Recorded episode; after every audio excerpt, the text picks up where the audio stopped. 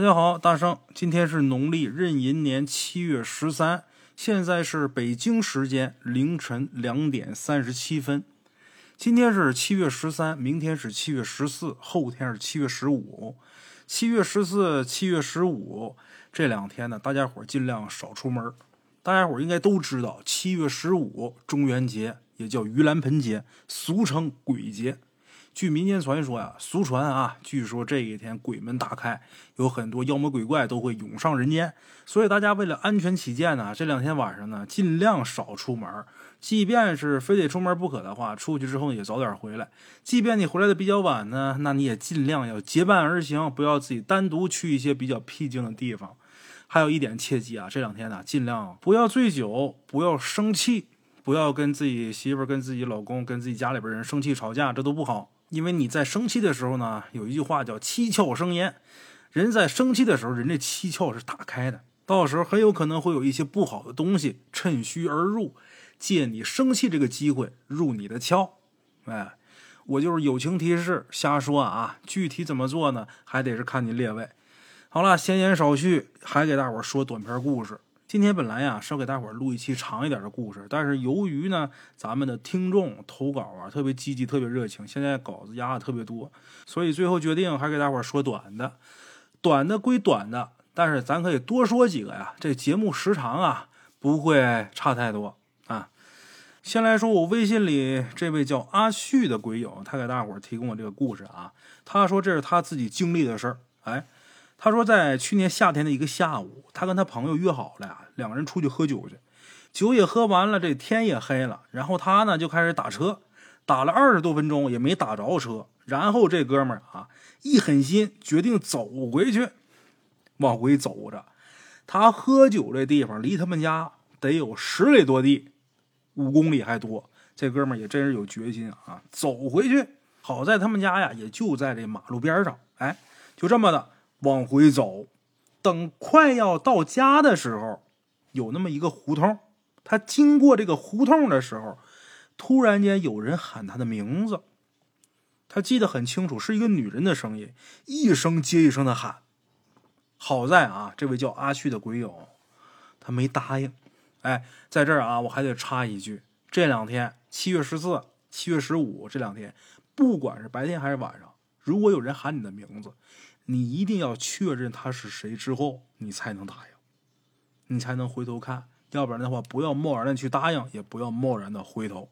友情提示啊！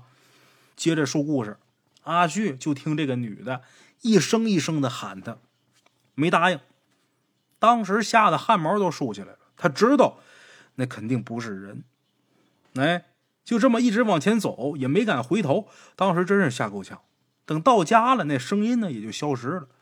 到家之后呢，先洗漱一下，睡觉。因为当时喝酒了，躺下不一会儿啊，这人呢就睡着了。当时就感觉在半睡半醒之间啊，有这么一个女的，穿了一身白衣服，走到了他的床边。哎，据他描述啊，那个瘆人呐！他听那女的那脚步声，声声入耳，就跟真的一样。走到他床边。然后坐到他的床上，抱着他的脑袋就开始啃。没听错啊，就是啃猪蹄儿、啃鸡爪子那个啃，啃他脑袋。据阿旭描述，把他给疼的呀，他当时就知道，应该就是这个女的在他回来的路上喊他。他想看清这女的的脸，但是这女的那头发特别长，把这脸呢给遮住了。看不清，后来这哥们实在被啃扛不了了。你他妈光啃脑袋，你连花生米你都不救，就这么愣啃，那谁受得了啊？疼受不了了就挣吧，哎，想挣吧还挣吧不开，一较劲，这人醒了。哎，也不知道刚才是真的经历了什么，还是半睡半醒之间产生的幻觉，反正这感觉特别真实。第二天他还跟他朋友说这事儿了，就是说昨天晚上我们家。来了个女鬼，把我这脑袋当菜了，就那么啃，一点小菜都没就，也没喝酒，就一直啃。哎呀，也不知道他今天晚上还来不来了。他今天晚上再来的时候，能不能带点别的配菜呀？你啃一会儿，休息一会儿，你吃点别的，我也好缓一缓呢。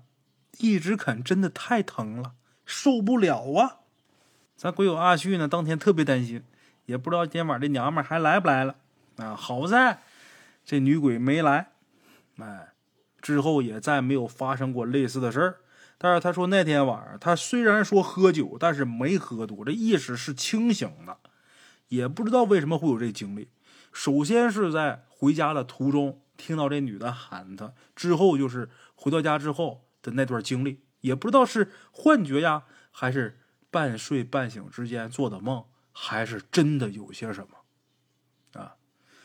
好了，这就是咱们贵友阿旭给大伙提供这小故事啊。故事很短，但是贵在真实，挺好的。接下来啊，再大伙说一个，这个故事呢，来自我微信里边一位来自辽宁辽阳的这么一位鬼友，他的微信名字呢叫小二啊。小二说啊，他的老家是辽阳县山区的，辽宁省。辽阳县山区的辽阳，我今天还去了。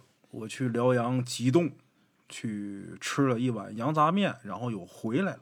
啊，开了来回得有一百来里地呀，去吃了一碗面。小二说，他们那地方啊出过一件事怎么的呢？就是咱们鬼友小二他的同学父亲身上发生过的一件事他说，发生那事儿的时候啊，呃，咱们这位鬼友小二啊，那时候也就八九岁。他说那时候他同学这父亲呢上山放柴火，哎，说放柴火这三个字这句话，有一些南方听众可能听不懂，什么叫放柴火？这是咱东北话。你看啊，上山去捡柴火，这个好理解；上山去捡一些枯枝、搂一些败叶，这个都好理解。什么叫放柴火呢？山上有一棵树，你想把这棵树弄回家去烧火，你可能是用锯去锯。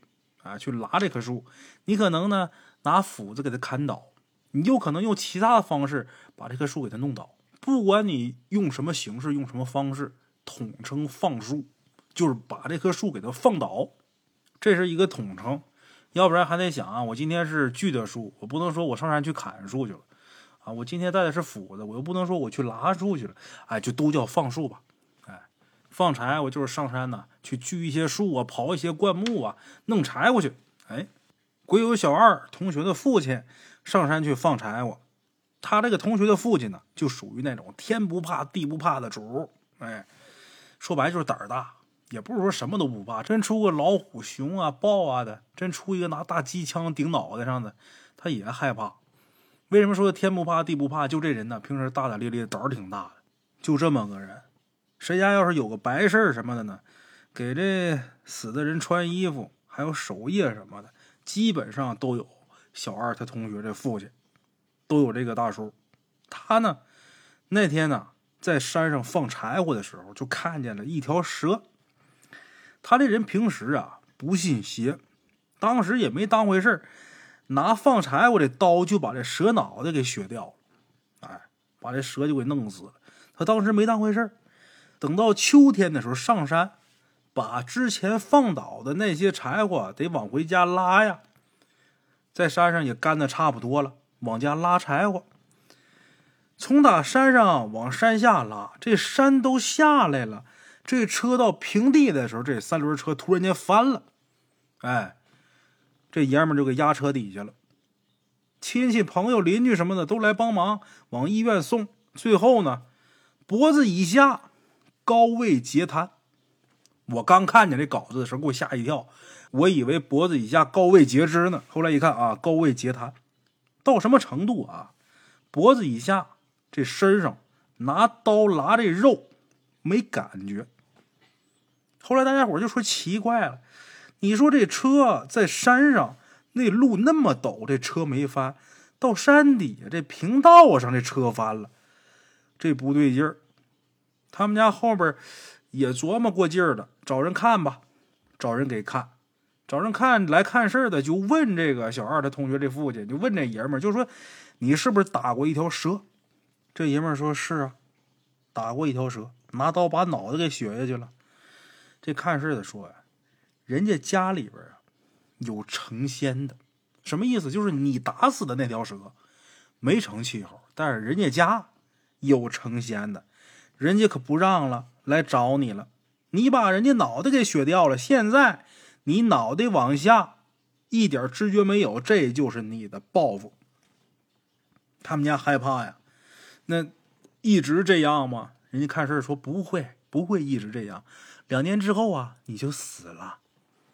后来还真让这看事的给看准了，瘫两年之后死了。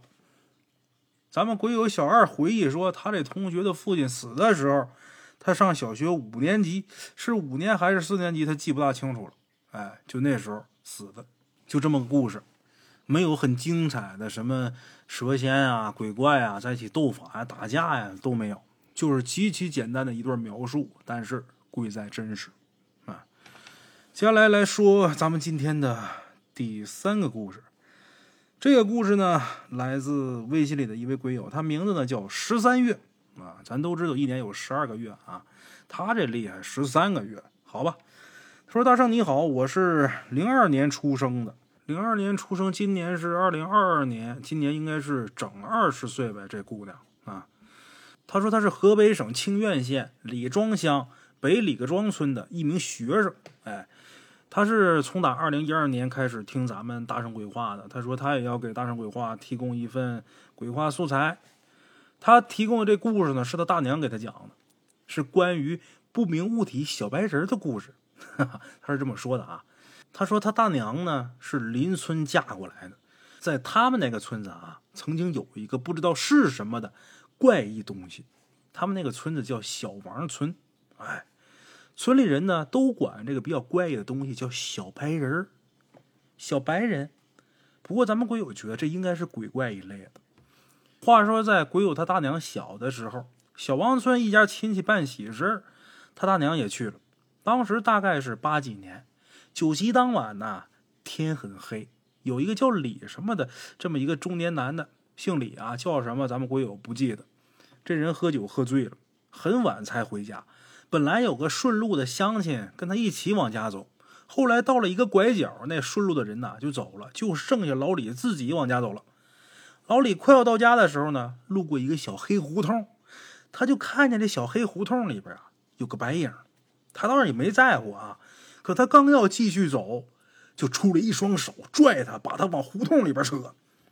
当时老李是喝醉酒的情况啊，没怎么太害怕，这脑袋是懵的。这事儿啊，发生的也太突然了啊！这人一下懵着了，没太害怕，愣往前走。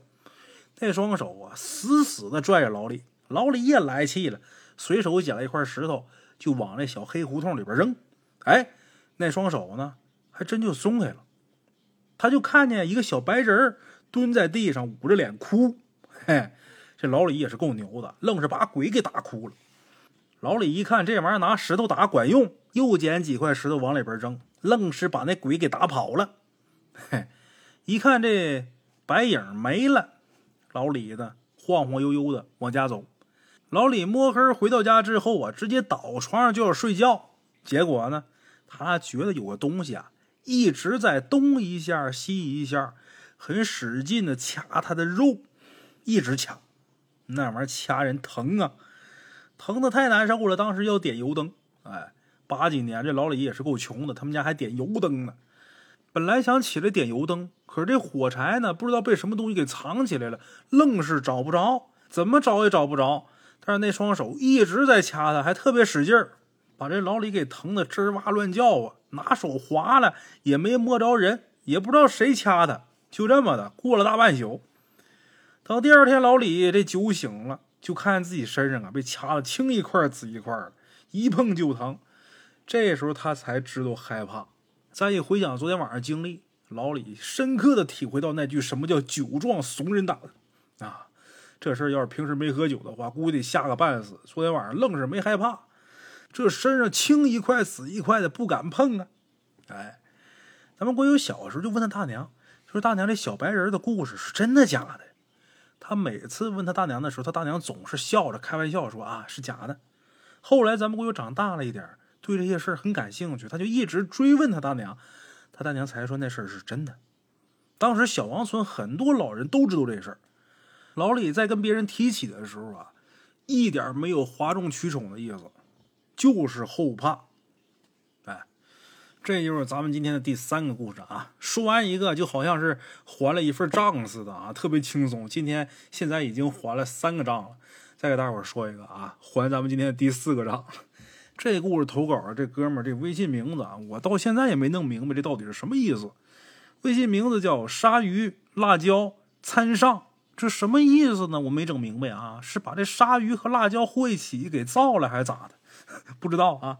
咱不研究这个，研究故事吧。好家伙，他这故事可多了。他是用小米便签一点点打字，然后连字再图，弄了一大篇，最后给我发一个大长图。具体是几个故事呢？我也没数，反正是好几个。咱一个一个讲吧。咱们这位鬼友呢，投稿的故事比较多，咱们呢就按时间顺序一个一个来说吧。先说。他从打他奶奶那儿听来的故事。他奶奶姓什么呢？姓王，今年多大岁数啊？八十九岁。他奶奶的爷爷曾经啊是一位大地主。原来家道兴盛的时候啊，有很大一片庄子，还有一片祖坟啊。有钱又是修坟又是造庙，这都很正常。家里边祖坟这规模啊挺大的。等有咱们鬼友他奶奶的时候啊，这时候他们家已经有点家道中落了。鬼友说：“就把他奶奶的爷爷叫太祖吧。”一看家道中落了，太祖呢就找了风水先生说：“看看是不是他们家祖坟出问题了。”后来说是啊，当地的先生看的呢都不怎么好，然后托人从打外地，从打天津找了一位师傅。哎，有句老话说得好：“外来的和尚会念经啊。”从打远地方请位先生，这先生啊虽然是从打天津请过来的。但是这位先生是一位南方先生，哎，这先生来了之后，到祖坟一看，就说啊，你们家这祖坟呐可了不得，哎，有一匹小金马，还有一只金鸡。每天太阳刚升起来的时候，这金鸡一打鸣，这小金马呀就会从打你们家祖坟里边出来，到下流这小溪里边去喝水。哎，这匹小金马啊，在你们家这地方待的时间太长了。待了二百多年，待时间太长了，待烦了，人家要走了，所以你们家这福气呀，眼看着就要没了，怎么办呢？这先生就让鬼友的太祖围着他们家祖坟呐砌一圈墙，这圈墙是用白石头围的，咱们鬼友亲眼见过，说是墙，其实有点像台阶，也就是到膝盖那么高。但是这先生说了，围这个墙啊，不能圈死，得在小溪的那个方向啊留一个小口，好让这小马能出来喝水。哎，鬼友他太祖听完之后，那按先生说的办吧。按先生说的办。过了半年，他们家这生意啊更不好。以前还对付了，现在不行了。他这太祖是干嘛的呢？卖皮草的，从打东北，从打关外进货，然后在河北往各个地区卖。当时生意做的特别大，可是这墙垒完之后啊，也就半年，这生意出了老大问题了。不是这皮草半道让人劫了，要么就是丢了，要不然就是供货供不过来。总之，当时关了很多铺面，才勉强能维持下去。鬼友的太祖就觉得是不是祖坟这风水还是有问题呀？他就又想找那个南方先生问问，结果突然一打听，说那先生啊已经回南边去了。没办法，又去白洋淀。找了一位先生，这先生来了之后，到他们家祖坟一看，就说：“坏了，你之前找的那先生啊，他倒是没动你们家风水，但是他是南面来憋宝的。哎，他让你围那墙啊，就是为了让那小马只能从打那口跑出来，然后他早早的在那等着，把这小马给抓走了。这小金马一走，这好风水呢也就破了。”哎呦，鬼友他太祖听完之后，这个着急呀，说：“那咱现在怎么弄呢？”这先生说：“呀，这坟呐，别动，现在在这呢，就留着。虽然说这个小金马走，这地方的风水啊，没有以前那么好了，但是只要你们家这坟还在这儿，往后十几代人还是不会太惨的。等到实在不行的时候，再让后人迁就得了啊，你这辈儿就不用担心了。这东西就好像什么呢？”你在一个炉子里边点了一堆火，最后你把这堆火给拿出去之后，这炉子它还是有余温的。等这股余温什么时候散尽了，什么时候再想折，哎，就这意思。这就是咱们鬼友给发的第一个故事，是他奶奶给他讲的这么一个故事。说完他奶奶给他讲的故事，接下来呢，到他妈妈的了啊。他妈是哪儿的人呢？咱们东北人，黑龙江省阿城的人。十八岁的时候来到秦皇岛，当时到秦皇岛来呀，也是打工，跟当时几个比较要好的小姐们在一起住。这几个人都年轻嘛，年轻他就爱玩啊。然后几个人呢，就到了一个风景区，这风景区啊叫祖山风景区。一听这景区的名字，大伙儿也能猜得到，到这个景区来，基本上就是来爬山来的。等他们爬到山顶，往下走的时候，就已经是下午了。人爬山的时候挺累的，往下下的时候呢，走到半山腰的时候走不动了。然后咱们鬼友他妈和几个姐们呢，就找了一个人少点的树荫底下休息。据鬼友他母亲描述啊，当天特别热。然后呢，他母亲就看见林子里边往里边一点啊，有个地方有一块大青石，那石头它不是凉快吗？然后他母亲呢就躺到那石头上面休息，正迷迷糊糊有点要睡觉的时候，突然间有一个白头发的老太太过来拍他，然后跟他说：“姑娘，你咋自个儿在林子里边睡觉啊？这石头啊寒气大，你要是在这睡着了，起来的时候该腰疼了。你赶紧醒醒吧，回家睡吧。”然后鬼友他妈呀，就迷迷糊糊的说声：“哎，好了，大娘。”结果他妈就醒了。其实那时候他已经睡着了，就是说呢，在这石头上睡觉的时候做了这么一个梦。结果回家之后呢，就开始发高烧，然后身体就各种不舒服。在秦皇岛这边呢，上班呢也上不了了，所以啊，就回东北老家了。回去之后，这身体啊也没见好转。然后鬼友的姥姥就说：“这是不是冲着什么东西了？”然后就找了东北一个大仙儿啊。给咱们鬼友他母亲看病，鬼友他母亲去的时候啊，就说一些叽里咕噜的话，然后这大仙儿呢还能跟他对上，俩人这么一说话，鬼友他妈说当时啊突然间就开窍了似的，虽然听不懂对方说的是什么，但是能知道对方说的是什么意思，就是那种玄而又玄的感觉。而且呢，他跟大仙说话的时候，不是他自己想跟大仙说，而是一种传话的感觉，就好像他当时啊在当翻译，把别人的意思表达出来而已。哎，他们俩说了一会儿之后呢，给他看病那大仙啊就笑了，然后那大仙就开始用普通话说，就说鬼友他母亲呐有福，被一个狐仙看上了。这狐仙呐就是那老太太，这狐仙呢是从那骊山老母那儿参加完寿宴回来，出关前在那儿休息一下，结果正好跟咱们鬼友他母亲在一块大青石上休息。这狐仙就觉得他跟这姑娘啊有缘分，喜欢这丫头，但是呢，也不是说想让这丫头出马，说人家这狐仙练的不是这路数，就是想收这姑娘啊当干女儿。哎，后来鬼友他妈呢就做了一个牌子，过年过节呢给这牌子上上香。咱们鬼友小时候也给这个牌子上过香，上香的时候呢喊姥姥，他还记得那位狐仙的全名叫胡翠子。后来呢，咱们鬼友上初中的时候，这狐仙呢又给咱们鬼友他母亲托梦了。托梦说什么呢？说他要去学习了，这一世的缘分就到这儿了。然后让鬼友他母亲把写有名字的那个牌子用红布条系上，扔到河里边。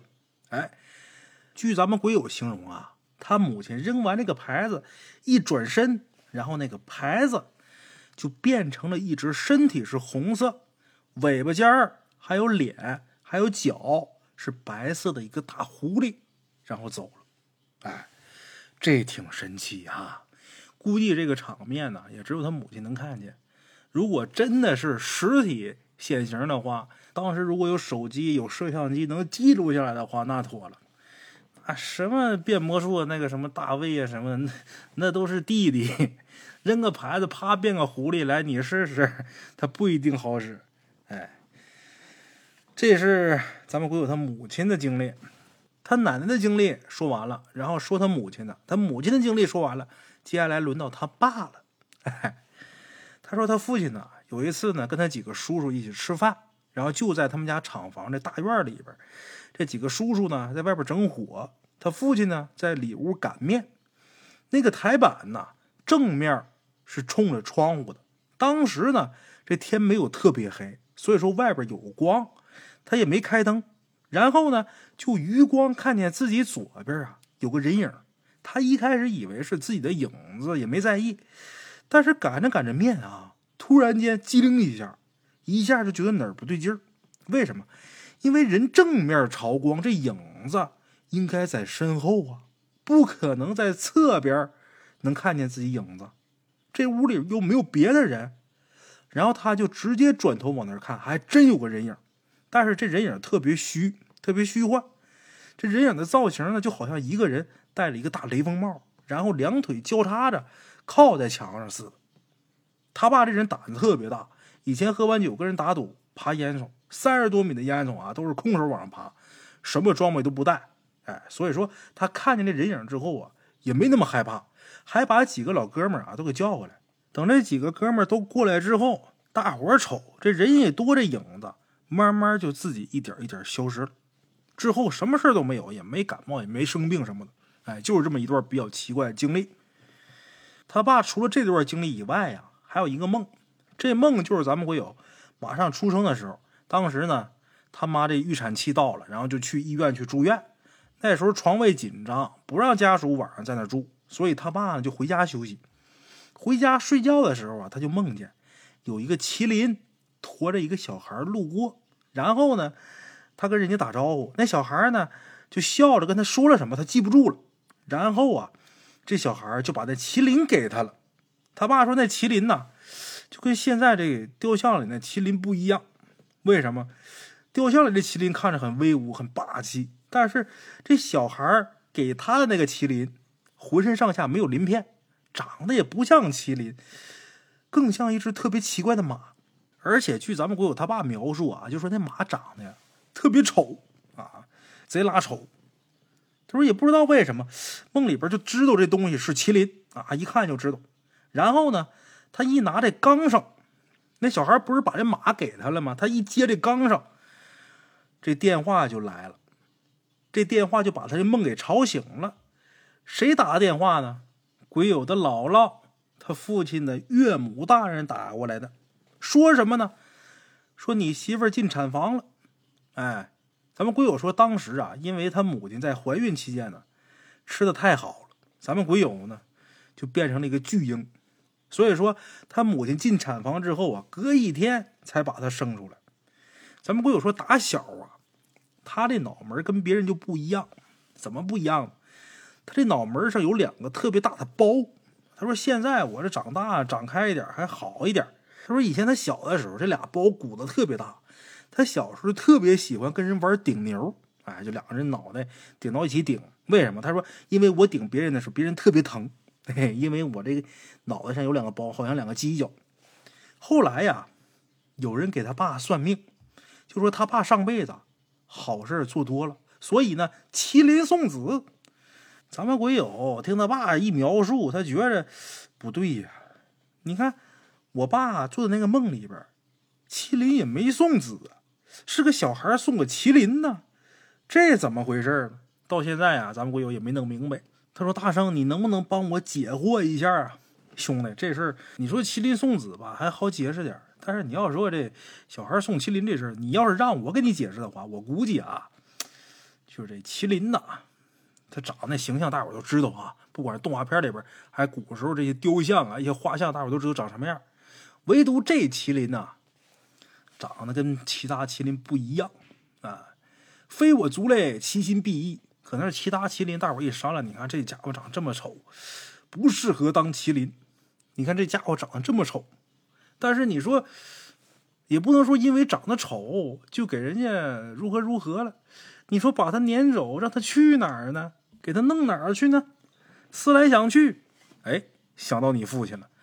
这位是个好人，上辈子做了太多好事了。这麒麟呐，就给他当儿子吧，下界投胎为人，给你父亲当儿子。你给他当一世儿子，受一世苦乐，就当是回炉再造。待百年之后，乘风而去，借雨而行，脚踏祥云，化龙升天。你要让宇哥给你解惑的话，那宇哥肯定专捡好听的说。嘿嘿嘿。好了啊，说完他奶奶的故事。他母亲的故事，他父亲的故事。接下来咱们鬼友呢，该说他自己经历的一些事儿了啊！好家伙，这哥们就是个话痨啊！我这一看，光他自己提供的故事就七八个。哎呀，前面都说了，也别插后边这些了，咱就接着讲吧。哎，他说他姥姥啊，在他三岁的时候离世了。办完丧事的那个夏天，他父亲和他母亲晚上老是能听见咱们鬼友笑。一进他屋呢，就看见咱们鬼友自己呀，乐呵的搁那坐着玩小玩具呢。连着好几天都这样。有的时候啊，他母亲给他放到那小床里边，然后他自己都不知道他自己怎么就翻出来了。哎，后来有一回啊，他父亲跟他母亲那天睡得晚，然后就把咱们鬼友那个房间的屋门啊给开开了。之后咱们鬼友啊睡了不一会儿，就稀稀疏疏的发出了一些声音。然后呢，鬼友他母亲偷偷的过来看，就看见咱们鬼友自己啊爬起来，然后翻到地上，翻到地上之后呢。就玩那个小玩具车，他们家屋里边啊有个电脑桌，这屋里边灯没开，这电脑桌下边黑漆漆的。然后就看咱们鬼友啊，老拿那个小车往那电脑桌底下扔，光扔这个小车没什么，但是后边的事儿可把他妈给吓个够呛。怎么的呢？因为只要咱们鬼友把这小车扔到电脑桌底下之后。这小车就会慢慢悠悠的从打电脑桌下边自己跑出来，然后回到咱们鬼友的脚边然后咱们鬼友就咯咯笑，接着扔车，这车慢慢的从打里边再出来。他母亲一看见这个，出于母性的本能，保护孩子的本能，跑进去一把把咱们鬼友抱起来。咱们鬼友当时啊不觉得害怕，还指着这桌子下边喊：“姥姥，姥姥！”哎。鬼友他妈知道是怎么回事第二天赶紧去找了一个认识的先生。那先生说呀，是孩子他姥姥想孩子了，过来陪孩子玩说你们回去啊，烧点纸，念叨念叨，给送走就得了啊。就这么个事儿。咱们鬼友说这事儿他不记得，他当时太小了。他有记忆的还有四件事 列位别着急啊，我慢慢讲。第一件事呢，是咱们鬼友碰见鬼打墙。当时差不多就是五六岁的时候，他跟他小姨从他小姨家出来，然后往他们家走。当时呢，他们两家住的特别近，走的话也就是四五分钟就到了。那时候呢是过年除夕夜，已经过了十二点了。然后鬼友他妈当时是先回家了，所以呢后边鬼友他小姨就送咱们鬼友回自己家。然后这个路程啊，也就是五六分钟的路，他们俩居然走了快四十多分钟。咱们国友当时小啊，五六岁呀，小孩的体力也不行。据咱们国友自己描述啊，都给我走累了。然后呢，他就喊小姨：“我累了，走不动了。”这时候他才看见他小姨的脸色啊，特别不好，这脸煞白煞白的。然后他这小姨就跟他说：“就说大外甥，你别害怕，咱俩这是迷路了，咱俩往回走吧。然后一会儿啊，我让你妈来接你。”那时候咱们鬼友太小了，不懂什么是鬼打墙。他小姨呀。那肯定不能跟一孩子说这个呀，然后他俩就往回走。咱们鬼友说，别人鬼打墙就是往回走也不行啊。但是那次他跟他小姨往回走，还真就走出去了，真就走回去了，直接就走到他小姨家了。然后他小姨就给他妈打电话，然后他妈带着他大舅妈来接的咱们鬼友，再从那条路上走，就什么事都没有了。哎，这儿碰见鬼打墙了。这是咱们鬼友有记忆的事儿，第一件。第二件事呢，咱们鬼友说啊，他现在之所以有信仰，就是因为这件事他记得当时啊，他在家里边待着，写大班留的作业，他妈呢在旁边呢收拾卫生。突然间，他们家佛堂就爆出一团火光，没声音啊，但是那光特别亮。咱们鬼友跟他妈都赶紧过去看，就看到他们家韦陀像啊倒了，然后呢后腰那个位置。好像拿火烧过似的，乌漆麻黑一片。当时呢，他跟他母亲都以为是那个蜡烛灯的那个电线漏电了，哎，就以为是这也，没别的。结果啊，晚上他爸回来的时候，他爸就跟鬼友他妈还有咱们鬼友说，今天咱们鬼友的二叔修高压电的时候让电给打了，人从打五六米的地方摔下来，结果把这胳膊呀给摔坏了，给拧了。人倒是没有什么事儿，而且触电的那个位置啊，就是因为他一抬腰，衣服上有汗，那个腰碰到别的电线了，连电了，整个衣服都打着了。哎，那个位置，大伙儿再想想委托一下那个被电打黑的那个位置，这件事直接导致了咱们国有现在的信仰走向。哎，第三个事儿呢，就是咱们国有做的一个梦啊。一般梦这种故事，大成都不讲。但是今天你说都讲到这儿了，说这么多了，那咱就给他说完吧。咱们国有说他小的时候啊，特别残忍啊，怎么个残忍法呢？特别喜欢杀小虫子，哎，各种手段，给那个蚂蚱，他说顺着屁股揣一串哎，抓着大青虫之后啊，拿那个废弃的针管往里边打水，抓着蜘蛛啊、蜈蚣啊、壁虎啊什么的，就给它放到一个小罐里边，让他们互相撕咬。后来有一天啊，他中午睡觉的时候，就梦见这个窗户边上啊有一个大蚂蚱，这大蚂蚱呢和臭大姐他俩聊天 这梦挺厉害啊。这蚂蚱跟臭大姐说悄悄话，说什么呢？就说就是这家这小崽子。平常杀了我们这么多兄弟姐妹，今天呢，咱们就来报仇。等人到齐了，咱们就进去把他给杀了。当时咱们国友在梦里边一寻思，这不能够啊，还能让你们给我拿捏了？平时都是我的手下败将，哎，你们来吧。咱们国友就拿了一个大墩布在那儿埋伏。结果呢，这臭大姐跟这蚂蚱俩人进来了。进来之后，咱们国友发现啊，这俩货特别大，多大呢？跟成人体型差不多，哎，跟人差不多大的蚂蚱和臭大姐，咱们我一看，这我够呛能整过他俩呀。一个是嘴上带着钳子，那么多腿；另外一个大浑身那么臭，也那么多腿，还带翅膀，这够呛我弄不了。弄不过怎么办呢？躲起来吧，就猫那个窗帘后面。结果顺着窗户这缝往外看，他们家那小区一面墙上密密麻麻，全都是体型特别大的虫子。都在那儿趴着往上爬呢，然后就把咱们国友给吓醒了。从那以后啊，他再也不敢杀虫子。这梦啊，也算是一个因果梦了。哎，除了这事儿之外呢，还有一件事。这件事啊，到现在为止，咱们国友他也不确定到底他那次是不是碰见灵异事件了。怎么了呢？就是他们小区旁边啊，有一块荒地烂尾楼。有大爷大妈什么的，就在人家那个花园里边种菜，然后有一个大爷呢，就种了一小片甘蔗地。哎，那个甘蔗呢，还不是南方那种大甘蔗，就是那种特别细、特别小，而且芯儿特别甜的那种。哎，一嘬就出汤水的那种，长得特别高。咱们国有形容这东西，我一想，那不是甜干吗？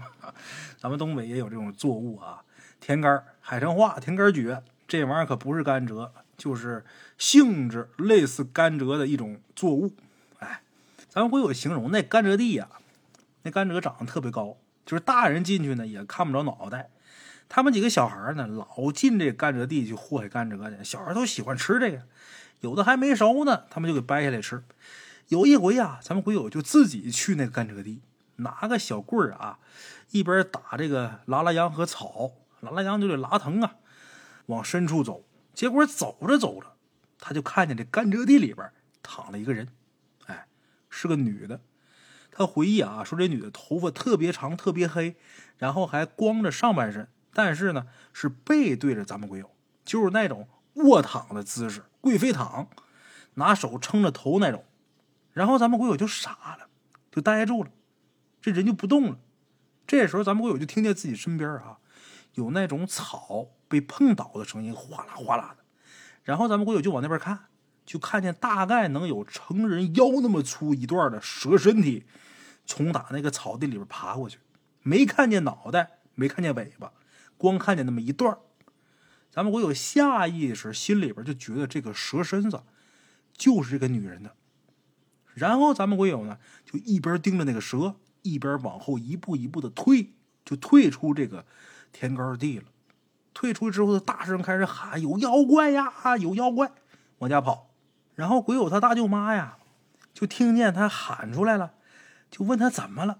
然后咱们鬼友就跟他学呀，哎，说看见一个女的，还有大蛇在这田埂地里边。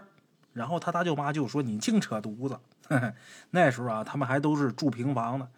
然后呢，就带着咱们鬼友去看。结果他俩走到那儿的时候，就看见那一片田埂地。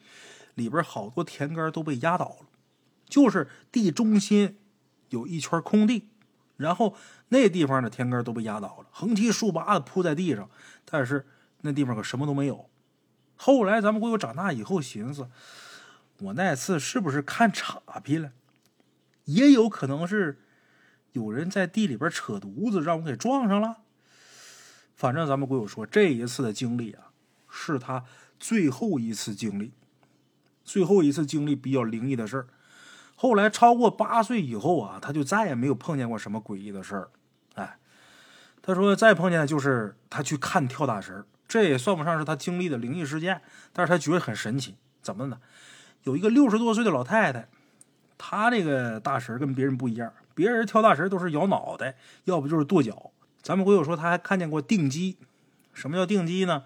就是把这小鸡儿往那一放，敲锣打鼓，这鸡也不跑。然后大神呢就给人家。呃，这个做法治病之后呢，就把这个病引到那小鸡身上。他们跟我说，当时看是觉得挺灵验的，因为第二天呢，那小鸡准死，而且那鸡的血都是黑色的。但是他看见这个跳大神的啊，都不怎么奇怪，都比较常见。他说，就有这么一个老太太，六十多岁啊。这老太太说，她那仙儿啊是蛇仙，她这蛇仙上身呢跟别人不一样。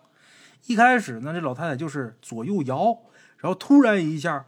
就从打椅子上摔到地上，然后手脚啊都紧贴着身子，然后呢就背贴着地绕着椅子转圈咱们鬼友说最神奇的就是啊，他就用后背缠着椅子，重新又能坐回到这把椅子上。他说那场面太让人难忘了，那东西完全就违背了人类的生理结构啊！可惜的是啊，这种事他只见过一次。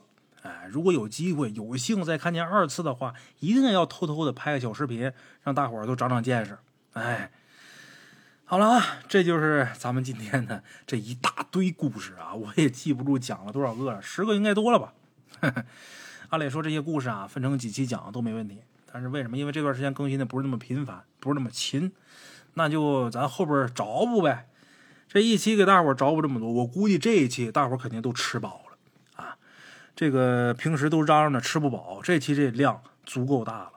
我这微信里边这些投稿的听众啊还有很多。那个我只要是给我投故事的，我不一定马上就看，但是我一定会把它置顶。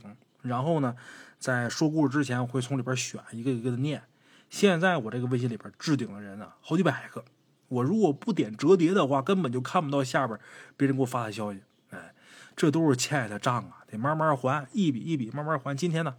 这是这算是还了四位听众的账了啊，还有好几百，慢慢来吧。咱这大神鬼话说到今天啊，今天应该是七百七十多期了，将近七百八十期，差个二十多期就八百来集了。人一说，哎呀，那故事我都说八百来遍了。人一说，哎呀，那个事儿我都干八百来回了，都是形容。咱这是真讲八百来集，而且这还单单就是大圣鬼话这一个专辑，还有其他的呢，什么？呃，你那些个长篇的啊，还有像鬼话书场里边那些短篇的，等等等等吧，一大堆，还有好多之前录的音频没有发出去的。咱这故事的量啊，足够多。如果大家伙喜欢的话，别说八百集，咱讲到八千集也有的说。但是现在呀，由于干呢更新的可能不是那么及时，哎，因为每天嗯，我有好多事情要忙，除了更故事之外呢，还有很多事情要做。那怎么办呢？不能像以前那样雷打不动，一天一集。那怎么办？隔几天更一集，隔几天更一集。我只能把这故事的量给大伙加大。其实这一期故事要是拆开了发，绝对能跟我下次录音衔接到一起。当然那样做没有必要，就是一集给足量，让大伙吃够。我有时间我就多更，没有时间呢，可能断更个一集两集。接下来我再给大伙儿找补上就完了。